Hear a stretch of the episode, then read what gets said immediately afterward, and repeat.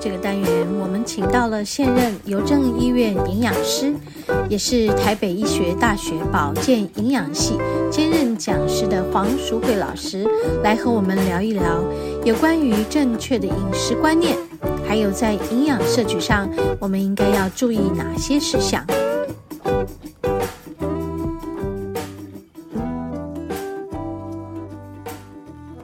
好，我们节目进行到第二个单元，今天食物的疗愈呢，还是要延续上周和黄老师访谈的关于人体所需的微量元素、矿物质，要从哪一些食物来摄取呢？好，那我们今天要播出的是访谈的第二个部分，好，我们一起来听听黄老师的详细说明。需要美，嗯，所以我们的身体其实是很正，就是它很奥妙，嗯它是这两个都要，嗯，因为我也不可能一辈子都一直放松，我也不可能一辈子都一直紧张。啊，对，我必须要有紧张、放松、紧张，所以这个时候是就是靠我的钙跟镁彼此去互相拮抗。是是是啊，当然这个后面去操作的时候要跟我们的神经系统有关系，是是包括我们的脑下垂体的荷尔蒙，我们会去操控，我们的自律神经会去操控。是你该紧张的时候要紧张，你该放松的时候该放松。是但是去执行，嗯哦，执行让我这个肌肉收缩，或是让我的肌肉放松，是要靠靠这个元素对靠这两个。哦对，就是说钙离子会让你的肌动蛋白肌肉收缩，它会移动，哦就靠哦靠着这个钙离子在细胞内外的浓度，它会跑来跑去，跑来跑去。是那它的移动的过程，它就引起了肌肉的收缩。是那镁离子就相反，移动的过程它就让肌肉放松放松。了解了对，解所了以解你才会发觉说，为什么我吃巧克力会那么的嗯情绪会那么的好。是是嗯是嗯啊，心情会那么好，其实就是是因为镁有这样子的一个功效了。解了解。那所以我听完这一集，大家都去买巧克力吃，好，所以很多人就会说钙，大家都知道喝牛奶 啊，对吃对呃呃吃小鱼干呐，或者对吃豆干呐，这样有是是钙。啊，那镁会在什么地方有呢是？这个好像就大家比较少去提到它是，啊对除不了对？巧克力还有别的吗，对，还有在什么地方呢？是事实上，在很多的地呃地方都会有镁是存在。是是一般来讲，我们比较容易看得到的就是坚果，嗯，坚果也有哦，坚果也有哈，夹豆类也有。哦，夹豆类也是还有说那种呃像。呃，四季豆算不算啊？夹豆就是，呃，对啊，甜豆荚啊、甜豆四季荚豆啊、四季豆长是香豆啊，哦哎，这些镁都含量也很都高。有哦对对对对，哦还有深绿色的蔬菜。哦，深绿色蔬菜，嗯对对对，所以、 OK 所以不单只是巧克力，所以就是我是刚才跟你讲说红豆，嗯，红豆也是，对，也是，嗯好，它也是就是镁的来源非常非常的高。是，所以你记得，就是一般的日常生活里面，很少人去注意到，因为我们比较少去提到这个东西。是是，对，可是殊不知，其实它也关系我们很多，很重要的，嗯很重要。对对对，好， o k 好，然后呢，是来我们跳另外一个，是另外一个元素吗？对，另外一个元素，我们嗯把呃钙讲完了之后，那嗯呃不是钙跟镁，我们因为钙，我想大家都概都念知都道都了知道了，我们对就不特别都去知道讲嗯。我要讲一个钠跟钾，哦，钠哦，对，像我妈妈洗肾病人哈，是，所以钠对她来说是要控制的，对，没错，钾也是她要控没制错的，，对对，不对？的确是我嗯就是要讲这个东西，因为特别对年纪大的老年人，哎，其实会有两端哦。嗯，一个是钠太高，太一个高，是钠太太低少，嗯对都我不常常会行遇到啊都不行，都不行，都都不不行。行所以对这些我特别要去哦，我特我现在有看到一个图片，嗯，美很丰富的图片，来，是我们跟小文一起分享。哇，好，这个蔬果哎、对，蔬菜啊哦，好哈，多蔬对，果，蔬果就是全谷类哈，全谷类香蕉也是镁含量，所以为什么吃香蕉牛奶，呃，情绪也会也会好好啊哦？对对对对对，原对来哈，我看这些莓果，对对，好，莓果类哈，不管是蔓越莓、蓝莓、草莓，都都是镁含量很高的都含量哈很高的嗯。那如果你要是吃呃动物性的来源里面，鲑鱼也有。鲑鱼也是，对对对，还有我们刚才讲的牡蛎牡蛎也是也有，哦，哦，所以它当然就是我刚才哎，他们叫坚一果箭双雕，哎，这是个有有美美有也有心心，所以我常嗯常其实海鲜真的，大家每次都说去市场就知道，妈妈就知道买鱼，是，可是你多久没有买这这个些贝壳类的牡蛎啦东西牡蛎啦贝类啦对贝类的东西，嗯对，是是真的是嗯鼓励大家你可以多选择这一类的食对物。好，好，很重来要，那我们就回到我们刚才讲钠，跟大家分享一下钠的功能。是好，大家钠都的知道功能钠是我们的身体的水分电解质的调节的一个重要的是因素。嗯大家都知道说哦，跑步跑的流汗流很多，电解质会失衡，所以要喝一水要加一点点的嗯盐巴。巴所以都知道钠主要在调节我们的渗透压，就是我们的水身体水分的渗渗透透嗯压。嗯压，所以当你钠平衡，呃，钠的量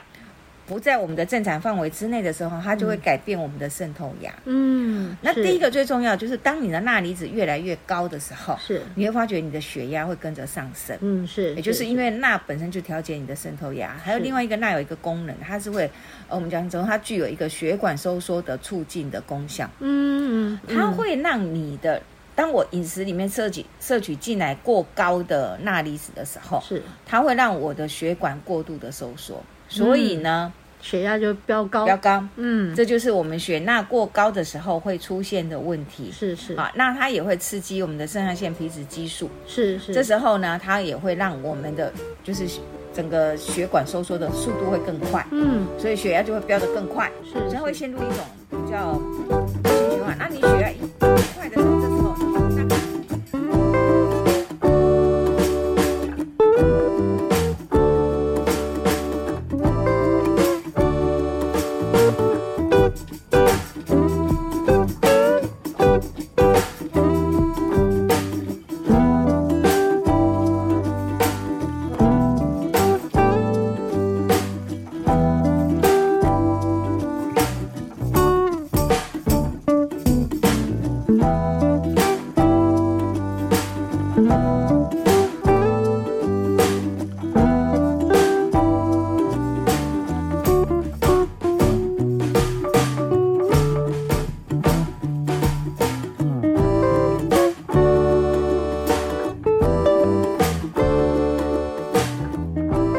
所以血压就飙得更快，是所以会陷入一种比较恶性循环。那你血压一快的时候，这时候大概血管里面的水，因为它一收缩，血管里面的水就开始渗出来了，嗯，它就往外嗯渗，渗到我们的组织里面去。是是，所以你会发觉，如果前水一肿水肿对是这对样对来的，对对对对对，就是这样来的。哦，了解了，嗯所以说你。了解了前一天晚上吃比较咸，隔天还哎眼肿肿两个的眼泡，嗯，就就种种泡，泡肿肿的，哎是为什么会这样？哦，就是因为钠离子来的。嗯，你的钠离子把你的水分滞留在身体里面，是，那这个水分呢就会从血管里面嗯渗透到渗组透到组织织，里，所以啊你就所有的组织，特别是末梢的组织，嗯是而且是指节就比较肿肿的是啦，或者眼睛就会有肿肿的现是象是啊，这个都是跟你饮食里面摄取过高的钠有有关关，系。这样是不是对我们的肾脏的也会带来很大负担？，是都一样。嗯那因为我们整个身上都是小血管啊，对，所以一样的道理啊。嗯好，是那所以血钠过高绝对不好。是，那血钠过低呢？嗯，事实上，它除了影响我们血液的渗透压之外，其实钠离子还在调节我们的心跳。嗯当你的钠离子不足的时候，嗯，你的心肌是无力的，那是变成血压会掉很低，对，对哈，然后血跳会变得，心跳会变得心跳会很很慢慢。哦，所以你当你发现，如果有一个老年人，他常常下午昏昏欲睡，然后一睡嗯睡很久，是然后就会发觉他心跳好像心很慢哦心搏很慢的时候，其实你要去想很多这种一老年人家是因为这样送医院急诊啊，是，然后抽血一看，哇，他不是血钠过，他是血钠过低。嗯，好，那细问之下，你都会发觉我们在临床上最常看到这个老年人就是平常就是为了怕高血压所以很少吃太吃咸咸的东西，对，，那了解了，他就煮汤他也不放盐巴，哦，他所有的青菜里面他都几乎就不怎么加就盐巴，过度的小心， 过度的小心。嗯那还有另外一个我们比较临床上看到，就是鼻胃管的患者，嗯嗯是因为他可能都是买所谓的管罐配方。啊，我对，在提醒大家，因为一般的配方嗯钠离子它没有额外添加，嗯，所以一般的配方钠离子是偏低的。是所以你要管灌这个给老年人或者卧床的病人的时候，你必须额外再加再食加盐在你的配方里面，哦，了解了，这很重哦要这。很重要哦，这很重要，哦因为我们在临床看到好多就是这样子的阿公阿妈昏昏欲睡，睡到对怎么睡的都搞不清楚，就只是说一直在为什么睡叫不起来。对，后来才发觉是不是是因为他整个心跳、整个脉搏都变得很慢，嗯，所以他就整个意识就会就变得很、嗯很，是是是，对所以大概盐巴调整去，或是生理食盐水， 是生理食盐水直接打进去，哦打哎、进去就醒来了。哦，对，了所以解就是提醒了解了解，听众们，就是说一般饮食里面适当的调味是是重要的，是重要的，嗯，好，但你过咸不可以，是就我刚才讲，过咸你直接影响到血压，嗯甚至肾肾脏的负担。负担，因为对肾整个肾脏它是要过滤的，是那你的钠离子量过高，你超负肾脏能够负荷的，其实那个压力会很嗯大。对，压力很大，嗯对对对，所以你就是一定要减少这样的就量。是不能太过，也不能不急了，对对对对对，哦好，那所以你你该怎么去摄取？一般来讲是，呃，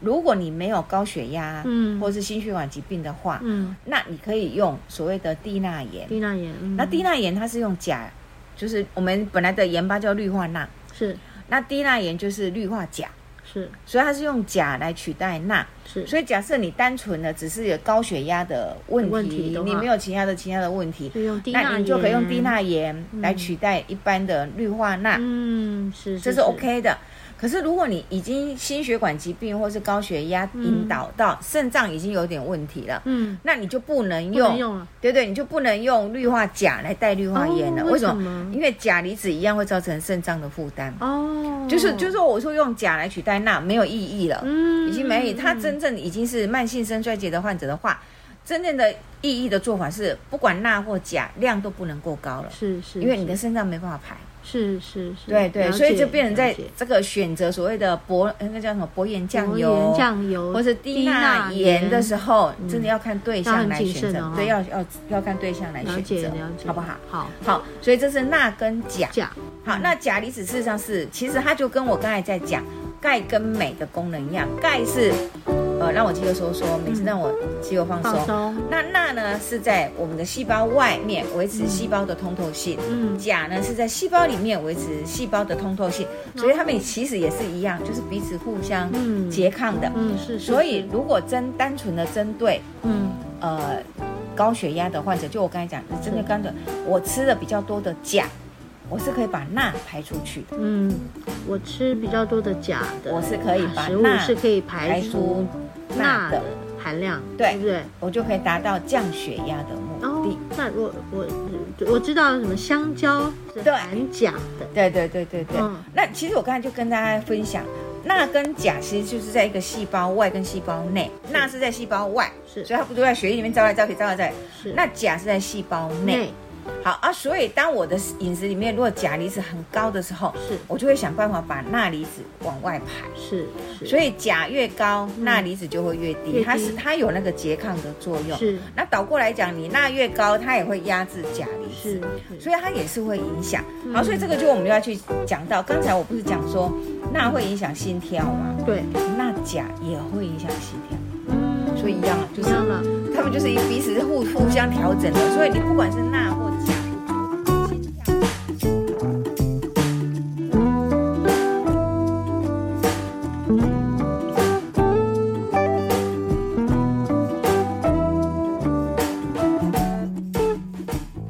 好，我们和黄老师访谈的关于人体所需要的微量元素矿物质。今天我们呢播出的是第二个部分，因为时间的关系呢，我们会将其他的部分再继续留在下一周和下下周的节目再来和大家分享。休息一会儿，我们要进入节目的第三个单元——大自然的疗愈。待会儿回来。